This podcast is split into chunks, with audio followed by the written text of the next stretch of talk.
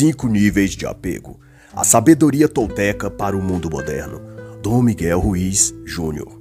Este é um trabalho de análise literária e não substitui a necessidade da leitura da obra. Também posso fazer comparações para com a política, cultura ou eventos atuais. Miguel Ruiz Júnior é filho do consagrado autor Dom Miguel Ruiz. Como o pai, ele ensina filosofia tolteca e compartilha a sabedoria desses antigos povos, conforme aprendeu de seu pai e sua avó. Uma curandeira tolteca da linhagem dos Cavaleiros da Águia. Nesta obra, ele convoca a refletir sobre o que nos prende às nossas crenças e que molda o que aprendemos a chamar de nosso eu ou de personalidade. Se nossas crenças definem as nossas atitudes e hábitos, são nosso apego a essas crenças que impede de nos libertarmos mais facilmente delas. É aquilo que o autor identifica como cinco princípios ou níveis de apego e nos instrui a abandoná-los e atingirmos a libertação mental e pessoal de que precisamos para ter uma vida que consideremos melhor e mais satisfatória. E de acordo com ele, todo o sistema de crenças que se desenvolve em nós a partir do nosso apego a essas crenças, esse apego se instala desde o nosso compromisso emocional com as vozes ou narrativas que os nossos pensamentos nos instruíram a ter e a seguir. Esses apegos podem ser mais ou menos intensos conforme o grau de domesticação que estamos vivendo. A domesticação é o processo que passamos desde o nascimento, em que somos instruídos e aconselhados por nossos pais, família, comunidade, meios de comunicação, tudo aquilo que tem uma voz e autoridade na cultura e meio social. E dito de outro modo, a forma como pensamos, como enxergamos e como acreditamos que devemos agir diante de cada situação.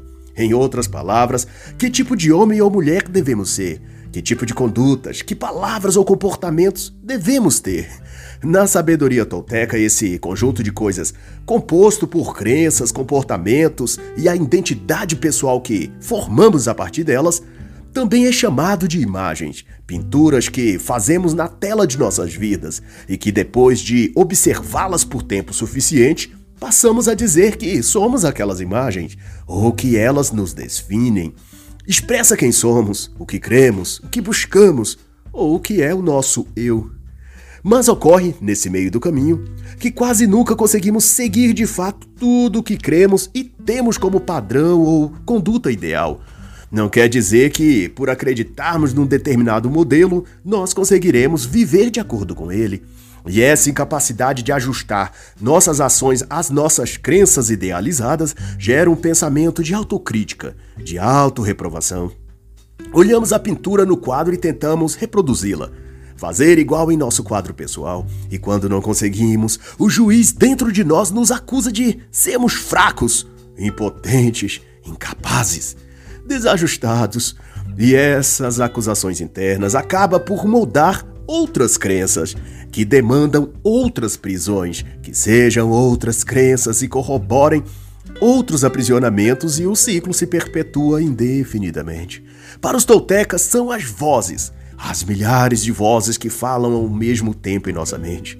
Sempre que nossa história não corresponde às nossas crenças, vai dizer o autor, nós as classificamos como imperfeita e nos punimos por não vivermos da maneira que acreditamos que deveríamos. E por que não atingimos esses certos padrões? Porque nem sempre conseguimos viver naquelas condições ou maneiras que estabelecemos. E a resposta de Ruiz Júnior não podia ser mais direta. É que seus padrões ou ideais estão errados. Não há como atingir os modelos de ser e agir que você concebeu como alcançáveis.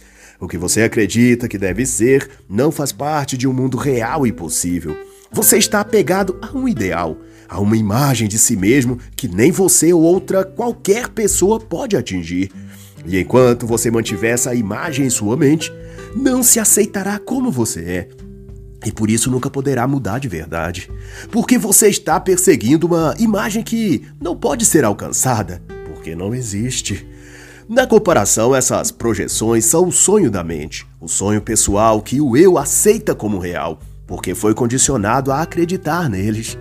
E nesse sonho há um padrão, um modelo, um arquétipo que devemos mirar e tentar atingir.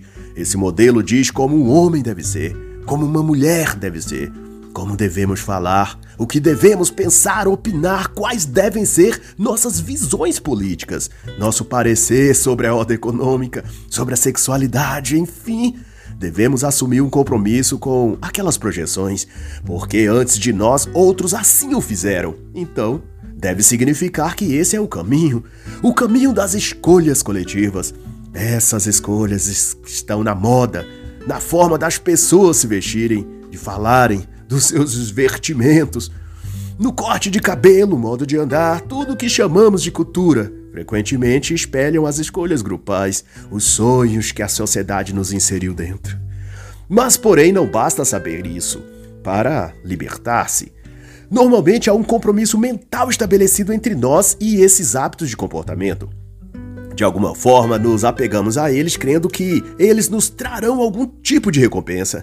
Se seguirmos esses padrões, seremos pessoas mais aceitas socialmente, teremos amigos, seremos convidados para os seus círculos, faremos parte do rebanho social, elogiados, aplaudidos, destacados. A verdade é que a aceitação pública a aprovação das pessoas possui um simbolismo emocional que, em certa medida, traz um senso de significado, que dá às pessoas um certo status, um sentimento de normalidade. Isso é, se ela é igual aos outros, então ela é normal. As autoimagens, dirá então o autor, proporciona uma zona de segurança onde nos sentimos protegidos e livres das críticas e reprovação de terceiros, porque ali, naquele ambiente, todos possuem os mesmos padrões, a mesma linguagem, os mesmos estereótipos. Por isso nos apegamos às imagens do nosso sonho pessoal, sintonizando-as com as imagens do sonho coletivo, o sonho da sociedade. E esse apego, pois, se dá na perspectiva do autor em cinco níveis graus de profundidade em que uma pessoa pode apegar-se, comprometer-se a uma crença e, por conseguinte, a uma imagem, hábito, comportamento, etc. Os cinco níveis de apego são posturas emocionais que temos diante das coisas que se apresentam em nossa vida, desde um trabalho, um relacionamento, um comportamento ou uma série de comportamentos que já são, na verdade, hábitos. Uma forma de ver a vida, a religião, a política, nosso modo de interagir com as pessoas em se tratando também desses temas, enfim, os níveis de apego se revelam em tudo que nos diz respeito e passa por nossa vida. Tudo o que fazemos, tudo o que dizemos, nossas escolhas, nosso pensar e agir, tudo é resultado de uma crença que possuímos e, portanto, está posicionado em algum grau na escala de apegos emocionais. Sendo então o quanto que estamos apegados a uma coisa que irá dizer se aquilo é uma prisão mental para nós ou não, se é uma escada ou uma parede para nós e nosso caminho. De tal que não é apenas, grosso modo, dizendo uma forma de ser, ou um comportamento, ou um hábito que os prejudica, limita, etc. Mas o quanto podemos estar apegados àquilo. E esse grau de apego determina o nível em que nossas emoções e sentimentos são guiados por aquele hábito, revelando, portanto, o quão estamos ou não presos a ele.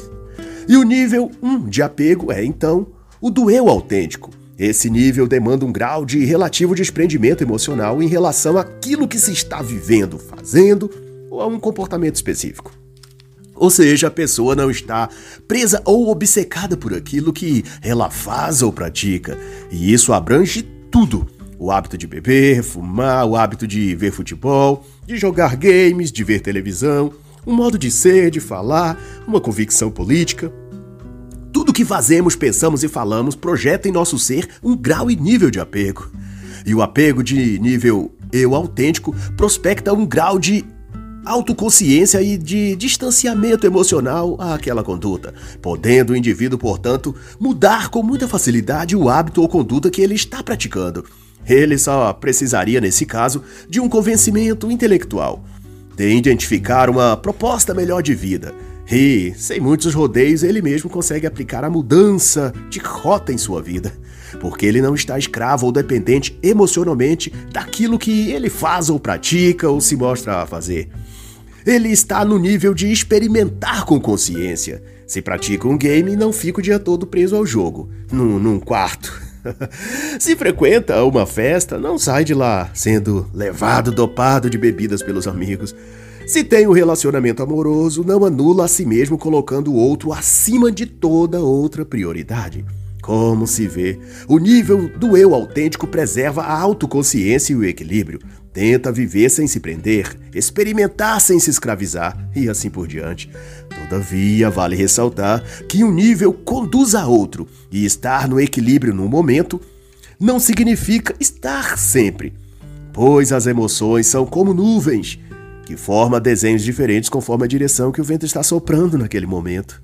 E assim, o segundo nível de apego é o da preferência, que se caracteriza por uma postura mais emocional diante das coisas que se está a fazer. Por exemplo, se no nível do eu autêntico a pessoa apenas joga um jogo qualquer com foco em distrair-se e passar algum tempo de lazer na companhia de amigos, pois agora no nível 2 de apego, ela faz questão de escolher o jogo e de preferência quer jogar sozinho para não perder a concentração. Ele está emocionalmente envolvido com aquilo. No nível de preferência, os gostos pessoais se confundem com os hábitos pessoais. E o indivíduo está no nível que defende e justifica tudo que ele está apegado. Se você o acusar de que ele passa muito tempo jogando, ou na internet, nas redes sociais, ou no bar com os amigos, ou no jogo de futebol, etc., ele terá uma série de explicações e razões para justificar aquele seu comportamento, quando na verdade ele só está ligado emocionalmente àquilo. No entanto, também nesse nível, ele ainda possui relativo grau de desprendimento e, mediante alguma persuasão, ele pode abandonar certos comportamentos se se convencer que pode estar prejudicando sua convivência com seus familiares ou outras pessoas. E no nível 3, o da identidade, por sua vez, o apego ficará ainda mais especificado e a pessoa passa até a julgar quem não estiver tão apegado quanto ela. Os comportamentos, hábitos e reações tornam-se uma expressão do que a pessoa é e sinaliza a personalidade que a pessoa assumiu.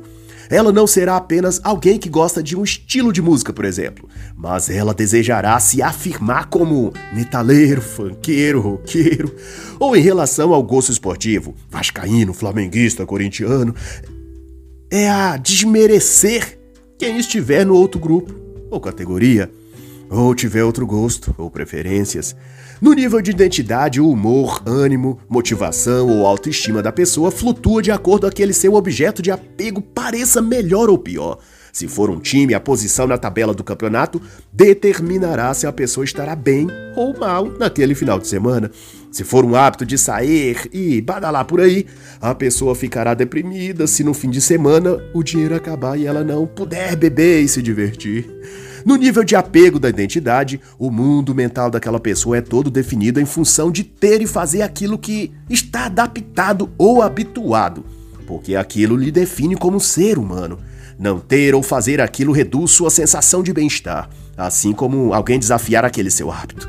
Isso seria uma verdadeira declaração de guerra porque sua identidade como pessoa humana se mistura com o seu time, com sua banda de música, com seu estilo de beber e curtir nas baladas, ou até com sua religião ou preferência política. Quando algo está no nível de sua identidade, a pessoa está em simbiose com aquilo e se confunde com o próprio papel que ela interpreta. No nível 4 de apego, o da interiorização, a pessoa avançou na simbiose entre ela e seu gosto esportivo, musical ou hábitos quaisquer e se posiciona já no sentido de querer também converter outros à sua causa. Ela se torna um militante político, um ativista ambiental, um protetor dos indefesos animais, querendo transformar todos em veganos. Nesse nível radical de apego, a pessoa vê a si mesmo como imbuído de uma missão, que é transformar o mundo à sua imagem e semelhança. Essa é a causa das brigas de torcidas, dos grupos políticos, das facções religiosas, Todos estão internalizados na crença de que são aquilo que fazem, de que o que são expressa a máxima verdade sobre a vida. Se ele é um torcedor, tem todos os motivos e porquês do seu time ser o melhor que já existiu e acredita poder provar e convencer pela razão a qualquer torcedor de outro time. Se sua inclinação for a política ou a religião, da mesma forma, ele ignorará quaisquer oposições e quaisquer argumentos em contrário e munido de explicações que ele considera lógicas e convincentes, crê que pode convencer a qualquer um a passar para o seu lado. Basta lhe dar cinco minutinhos para argumentar com aquela pessoa. Na mente dela, suas razões são lógicas e racionais, mas para quem observa seu rosto ruberecer, sua testa franzir, seu tom de voz mudar quando fala naquilo, percebe que seu apego é totalmente emocional, mas que de tão interiorizado, a própria pessoa não percebe que já está alienada em relação àquilo. E no último e quinto nível está o do fanatismo. Esse é o ponto mais profundo que se pode ir numa crença, num hábito ou num comportamento, pois gera na pessoa um total grau de vício e dependência. A pessoa já se afasta e se isola para viver exclusivamente em função daquilo, seu vício, que pode ser de um consumo de uma substância como drogas ou bebidas, mas pode ser também algo sentimental.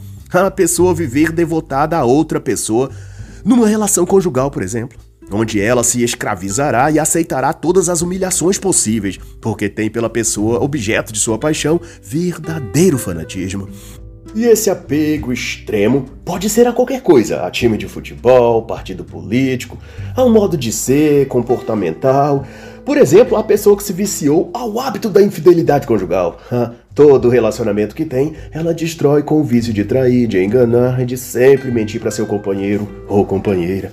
Nesse nível, a pessoa personifica suas crenças e hábitos de comportamento, não precisando mais de justificativas racionais para convencer a si ou a outros. Ela apenas faz aquilo, apenas manifesta aquele modo de ser, porque crê e vive como se fosse aquilo e nada existisse fora daquilo. E Dom Luiz Júnior vai então ponderar que no decorrer da vida, os níveis de apego aumentam ou diminuem numa ou outra parte, mas o ponto central é que caminhamos do eu autêntico em direção ao estágio de apego do fanatismo. E nesse processo, precisamos interromper o fluxo e retomar ao ponto de partida, o do eu autêntico, se quisermos mudar. Esse é o ponto da harmonia, onde fazemos o bem, o certo, o elevado e tudo que contribui com uma vida melhor mas sem que razões e premissas racionais precisem justificar aquilo que fazemos. A pessoa vive aquilo, mas sem que precise explicar para si ou para outros o porquê aquilo é o melhor. Ela apenas vive, apenas deixa com que aquilo se manifeste nela ou através dela. Mas até aí há muitas etapas a serem percorridas e esse caminhar começa com escolhas. Escolhas conscientes, pensar, refletir e escolher o que é melhor mais saudável, mais distinto. Não há como começar uma mudança sem iniciar por fazer novas e melhores escolhas. Na tradição tolteca, de acordo com o autor, cada pensamento e cada ideia fundamenta o sistema de crenças em que viveremos e equivale a pintar uma tela onde a vida é a tela em branco que será pintada por nossos atos, palavras e ideias. Os nossos nãos e os nossos sims são os pincéis que usamos para colorir o quadro de nossa vida. E saber para o que dizer sim e para o que dizer não é o passo primordial para o artista pintar a vida com cores bonitas. Mas o que frequentemente ocorre é que dizemos muitos sims para o que é errado e muitos nãos para o que é certo. Daí a pintura vai ficando escura demais, borrada ou irreconhecível. Daí nossa tela existencial para de refletir belas paisagens, para explicitar a dor, a tristeza, a desesperança. Alguns também chamam de máscaras sociais, e, independentemente do nome, se refere a um retrato falso que pintamos de nós mesmos, com cada escolha que fizemos, com cada não e cada sim que dissemos. Saber, portanto, escolher entre bem e mal, entre o que eleva e o que derruba, é o passo crucial para posicionarmos nossa vida na direção do melhor e não do pior. E quanto mais tempo você passa com as escolhas ruins, mais você se identifica com elas, até passar a achar que você é aquilo, ou que aquilo de ruim que você escolheu define você. É como você olhar para o espelho de máscara e achar que a máscara é você. O personagem que você está vivendo não é o seu eu autêntico. Não importa quanto tempo você está interpretando esse papel. E aqui o autor usa um termo que se popularizou nos últimos anos. Ele diz que a validação é um dos fatores porque as pessoas trocam o não pelo sim e fazem escolhas equivocadas. É que, para cada escolha que fazem, há um grupo social que também age daquela forma, que valida a escolha daquela pessoa por aquele comportamento. E a pessoa então não vai pesar suas escolhas pelo que lhe trarão de bom ou ruim, mas do quanto de validação social aquilo irá lhe trazer. Aceitação e rejeição passam então a ser os dois lados da balança na vida dessas pessoas. Quanto mais tiverem um, significa que estão longe do outro. E é justamente nisso que o sonho pessoal se confunde e se funde com o sonho coletivo. Porque passamos a adaptar nossos gostos, escolhas e ideias àquilo que está na moda ou ao gosto da maioria. Deixamos de ser o eu autêntico para fingirmos ser o personagem da máscara social que vestimos. Os toltecas também chamarão de domesticação. E se traduz na pessoa modelar sua identidade a partir de pressupostos, preconcepções ou modelos sociais e culturais coletivos. Mas, independente do molde ou da terminologia, tudo isso tem apenas um significado: que estamos seguindo padrões falsos, crenças externas que incorporamos como nossa e se tornaram nossa porque as adotamos como se fossem parte de nós. O apego é, portanto, o que nos prende ao mitote, simbolicamente, que é a grande ilusão que mergulha nossa mente nas supostas verdades coletivas que prometem a felicidade e o bem-estar. Ou seja, usamos nossa voz interior, que também chamamos de nosso eu, para reafirmar que aquele caminho ou conduta ou modo de ser ou hábito que estamos tendo é o melhor que temos a fazer, é o nosso jeito de ser, é o que dizemos. Todavia, é uma escolha baseada no medo da rejeição e no desejo de aprovação e de validação, e não na consciência do bem e do mal que possa haver naqueles hábitos, costumes, práticas. Todas as vezes que agimos pensamos ou nos expressamos sem termos feito uma reflexão consciente e calma de para onde aquilo pode nos levar, nos tornamos seres guiados pelas emoções. E significa que aquela nossa conduta é bem provável que seja fruto de um reflexo social coletivo que estamos imitando. Não é, portanto, uma manifestação da nossa consciência, mas da nossa dependência. Estamos, nesse caso, emocionalmente apegados àquele modo de agir e de crer olhando a nós mesmos no espelho nevoado, como diz o simbolismo tolteca. Para o autor, o motivo por que nos apegamos tanto a certas concepções ou visões de vida ou hábitos culturais é porque amamos os elogios, mas odiamos as críticas. Logo, tendemos a praticar e repetir e adotar padrões de comportamento que sejam bem vistos ou praticados pela maioria. Somos motivados pelas opiniões de terceiros, vai dizer Miguel Ruiz Júnior. E então buscamos introduzir em nossa forma de ser, de falar e de se comportar aqueles costumes ou modos que julgamos que nos darão mais aceitação e apreço diante do público. Seja as pessoas da comunidade local, o grupo da igreja ou da escola, a turma da faculdade, os jovens do bairro e por assim em diante. Temos medo de fracassar em nosso convívio social. E adotar modelos grupais de ser e agir nos torna menos suscetíveis à reprovação. Ser rejeitado significa estar sozinho, ser isolado do bando, da matilha, do rebanho. Ninguém gosta de ser ou estar sozinho, porque acreditou também nessa narrativa social e cultural de que somos criaturas grupais, que nascemos para viver em bando, somos seres sociais. E com essa crença instalada em nossa mente, vamos ajustando tudo em nós para combinar com tudo nos outros. O que pensam, como se vestem, como agem, do que gostam. Essa é a armadilha social mais eficiente que já criaram. Repete-se a exaustão que precisamos dos outros, porque somos seres sociais. Depois, em seguida, moldam aquele conjunto de pessoas para que pensem, falem e se comportem todos de maneira igual, como se fossem produtos feitos em série. Sem a liberdade de ser diferente significa que todo mundo deve ser igual, logo, não há liberdade. O que há é um modelo ou algumas opções de modelos que devemos escolher. Uma pequena variedade preconcebida, mas no aspecto geral bem parecidas umas com as outras. E dito isso, é possível e provável que as crenças e comportamentos às quais você se apega não foram frutos de sua escolha e discernimento. É razoável dizer que você aceitou todos esses comportamentos e ideias sem questionar se eles o levariam a um patamar melhor ou pior. Talvez você até hoje transitou entre um nível e outro de 1 ao 5 nos graus de apego, sem sequer se dar conta que você só estava expressando ou manifestando um padrão coletivo de pensamento, sem nunca se arriscar para fora da caixinha. Mas sair para fora dessa caixa não requer grandes ou mirabolantes jogadas. O processo é até simples. e começa questionando tudo que você faz, pensa e diz.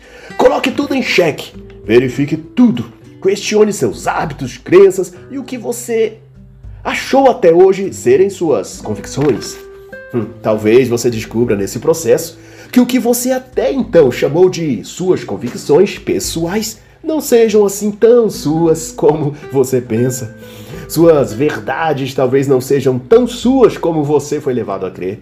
E você descubra que você só encaixou na sua mente ideias e preconcepções que outros deram a você.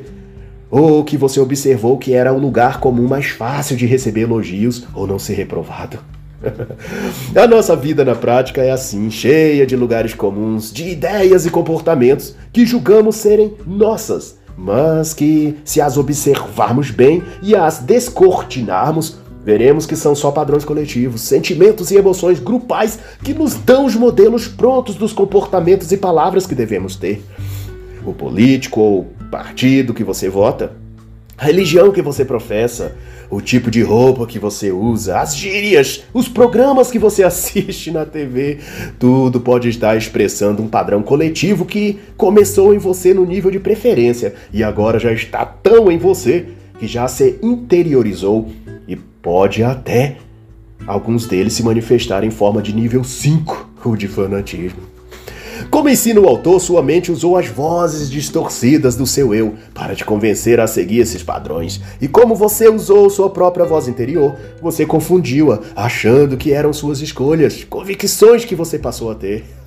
Mas se você observar com cuidado, verá que grande parte das pessoas também estão falando, pensando, vestindo-se e se comportando como você, de modo que então você não pode ter ouvido a sua voz interior se essa mesma voz falou a mesmíssima coisa a outras pessoas?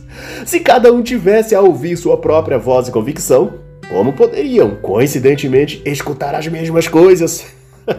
para então adotarem os mesmos pensamentos, posturas e ações.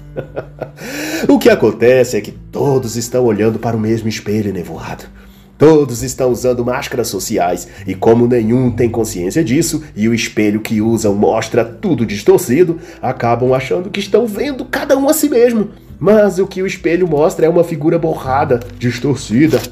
Mas cada um que olha para o espelho diz: Esse sou eu. Quando na verdade não é nenhum deles. Se você tiver coragem de limpar o espelho, de tirar a máscara e desafiar-se a olhar para si mesmo, daí você verá que o seu eu autêntico vai se revelar. E o autor ainda descreve que os apegos são difíceis de quebrar, à medida que nosso compromisso com eles vão para além de nós mesmos. Isso é, elevamos nossos hábitos e crenças para o nível de idealização, em que enxergamos determinados comportamentos não como o que são, crenças enraizadas, mas como versões de um modo de vida ideal. Nesse patamar, transformamos a crença em ideologia e o comportamento em fanatismo dogmático. E nos tornamos tão militantes que queremos ajustar aos outros aquela nossa versão de mundo ideal. Nosso ponto de vista passa a ser o único ponto que aceitamos, e quem não ajustasse a ele se torna um inimigo. Mas o problema maior é que são bilhões de pensamentos assim, bilhões de indivíduos produzindo bilhões de versões de mundo que consideram cada um o ideal e busca coagir a seu semelhante a também aderir àqueles seus pressupostos idealizados, que pode ser o partido político, o ramo de trabalho, o estilo de vida, a adesão a bebidas ou drogas, etc, etc. Cada um apegado à sua própria versão tenta convencer ao outro de que a sua é melhor. Mas essa incapacidade de julgar cada um a sua própria versão das coisas impede e bloqueia a mudança, porque gasta-se muita energia em mudar o outro e pouca em mudar a si mesmo. Nossa mente só quer estar certa, escreve o autor. E a única forma de dar isso a ela é convencendo-se de que todos os outros estão errados. E quando você se apega à necessidade de estar certo e de que os outros terem ou verem ou reconhecerem isso, então você está numa prisão. Uma prisão na sua mente. Pois estar livre não é ter as melhores explicações sobre liberdade, não é saber discorrer os melhores termos e definições sobre ser livre. estar livre é simplesmente viver isso. É ter o sorriso mais amplo e espontâneo de todos. É ter tamanha paz dentro de si que você não se importa em explicar nada. Apenas deixa fluir e manifestar aquilo em seus atos e modo de viver. Estar livre é não precisar convencer ninguém disso. É simplesmente deixar isso fluir naturalmente. Não há necessidade de explicar, nem de formar adeptos, nem de revelar ao mundo sua versão em modo superior de vida. Você simplesmente vive. E quem quer que com você conviva ou o observe, sentirá vontade de experimentar também aquela liberdade de ser e viver que você demonstra, e ela desejará seu modo de vida. Conhecer suas razões e motivos, não porque você pregou ou explicou com bons argumentos seu estilo e sua versão, mas porque ela se sentiu impactada com a energia de bem-estar que flui livremente de você. Porque você não se ocupa mais em explicar quem você é ou por que você é. Você simplesmente é. E isso basta. e assim encerra a análise da obra Os Cinco Níveis de Apego. A sabedoria tolteca para o mundo moderno, de Dom Miguel Ruiz Júnior.